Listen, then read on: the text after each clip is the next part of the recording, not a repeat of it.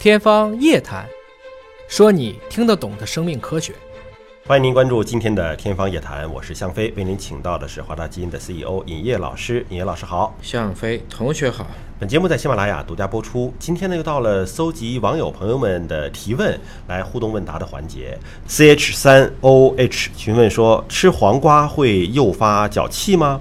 从小啊，听说吃黄瓜诱发脚气，这个我还第一次听说啊。这不太可能啊。他说昨天吃了黄瓜，今天脚气特别严重，这有科学道理吗？这应该没什么科学道理。啊，黄瓜跟这没什么关系。脚气，我们它主要是缺乏维生素 B 族的，这个和吃黄瓜之间。还有一种不是什么真菌感染导致的吗？那吃黄瓜会导致你更遭真菌吗？更引诱真菌吗？也不会吧？啊，应该是不会。而且黄瓜呢，对于很多的减肥的健身人士，它几乎没有能量啊，这应该是一种不错的食品，有饱腹感，同时呢也有一部分营养，但是没有太多的热量，是比较适合。没听说这种关联性啊。对。呃，M Y 六八询问说，请问用基因治疗眼睛关于黄斑区的疾病哪里可以诊治？呃，还是说只是在科研的阶段？他爸爸呢，今年是七十四岁了，眼睛高度近视，再加上黄斑区裂孔视力已经非常微弱了，不知道还有没有办法来治疗？虽然现在能用基因治疗，但是它本身也要去区分一个，首先是成本，第二就是看多大的岁数了。对啊，小孩子的话，不光是黄斑了，视网膜上有问题，应该紧密的去关心一下。年纪过大的时候呢，也要算一下，因为现在还是很贵的啊。就即使能治，这个成本也不是一般人能够受得了的。这个不是说几十万的问题，现在很多上百万，上百万人民币。对。那么具体来讲，因为视网膜底部的这些神经是我们所有人类当中一个最精细的一个部分。我们之前讲过一篇大规模的单细胞测序。其实你会发现，同样的视网膜在不同的区域，特别黄斑区，都长在视网膜上的细胞的表达都是不一样。嗯，所以这是个很精细的一个部位。这个又说说我的担忧了。嗯，我测了基因之后，好像有这个黄斑病变的风险，RP 变高啊，就是属于这个到晚年吧，又不记事儿，又看不着事儿，这不挺好吗？啥都不知道了，眼不见为净啊。那真的就是清净了。所以就是关于这个，我最近其实有时候也说我父亲，嗯太喜欢玩手机了。啊啊！这辈子都没玩过，突然玩起来比年轻人上瘾还快，天天没事刷，而且没事就看看虚假小广告。嗯，如果对眼睛这个父亲本身还高度近视，我觉得还是通过他自身的一个调节，尽量把这个不好的习惯给降下来。现在我们老人其实不健康的习惯更重，做一些户外的运动啊，适量的运动，特别是不能大量的去用眼，这是很麻烦的。嗯，尤其是盯着那个小屏幕闪光着看。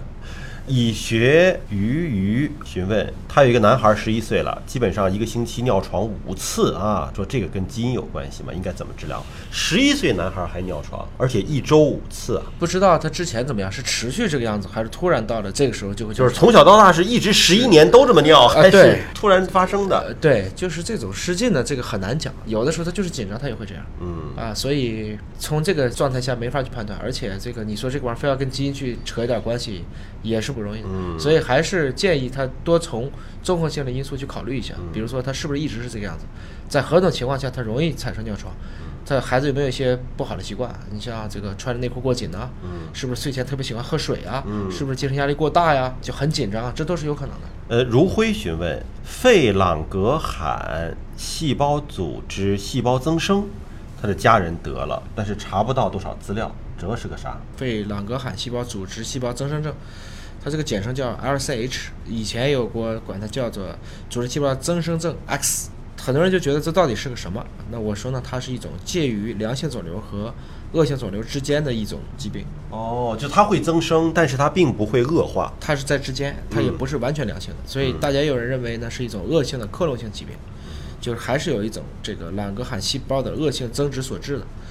它因为很多也会引起恶性淋巴瘤，所以也认为呢，它如果向不好的方向发展，因为它也会贫瘠的，也可能会有恶性性质，原因不明，一般就是发热啊皮疹，当然很多的时候呢会引起这个肝脾的淋巴结的肿大，也会累积骨质损害，那么对胸腺一般也会有侵袭，这个是在临床上它的确诊相对来讲，特别是用流式细胞仪是比较好确定的，我只要发现这种细胞就是。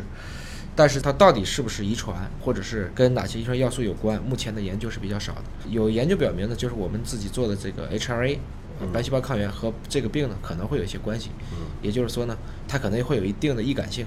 整体来讲，这个临床上的治法还是根据对症治，嗯就是根据不同的情况，采用不同的治疗方法。确实，网友说这个资料不是很多，我们可能对这个病的研究还处于一个比较初级的阶段。其实大家现在慢慢的能够接受了，就是你去找医生也好啊，去找什么专业的研究院、研究机构也好，也并不是说对每一种疾病都会有非常透彻的研究，有明确的治疗方式。就是人类对疾病的认知。